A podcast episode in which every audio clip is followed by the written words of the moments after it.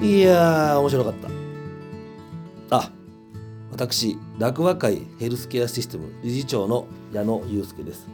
私は医師で現在42歳。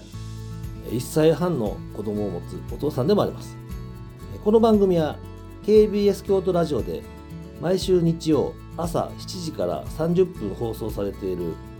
楽和会ヘルスケアシステムプレゼンツ心楽和ラジオ放送後期でございます。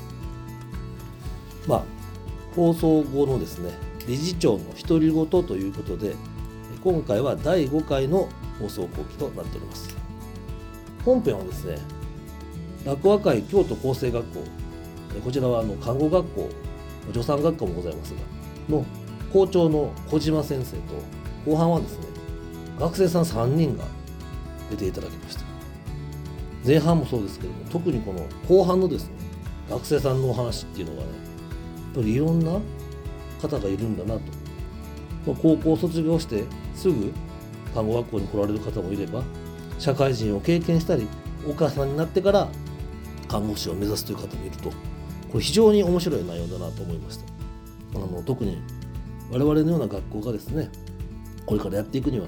こういった多様性のある学生を受け入れていく必要があるんじゃないかなと思いました。またあの校舎をですねえ2026年あ25年でした4月にオープンするので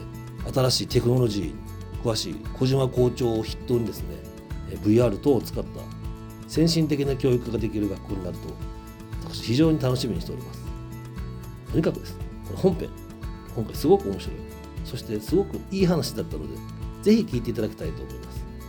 ということで放送後期第5回はこれで終わりたいと思います。それでは第6回の「ここの楽ワクラジオ」本編そしてこの放送後期もお楽しみに。さよなら。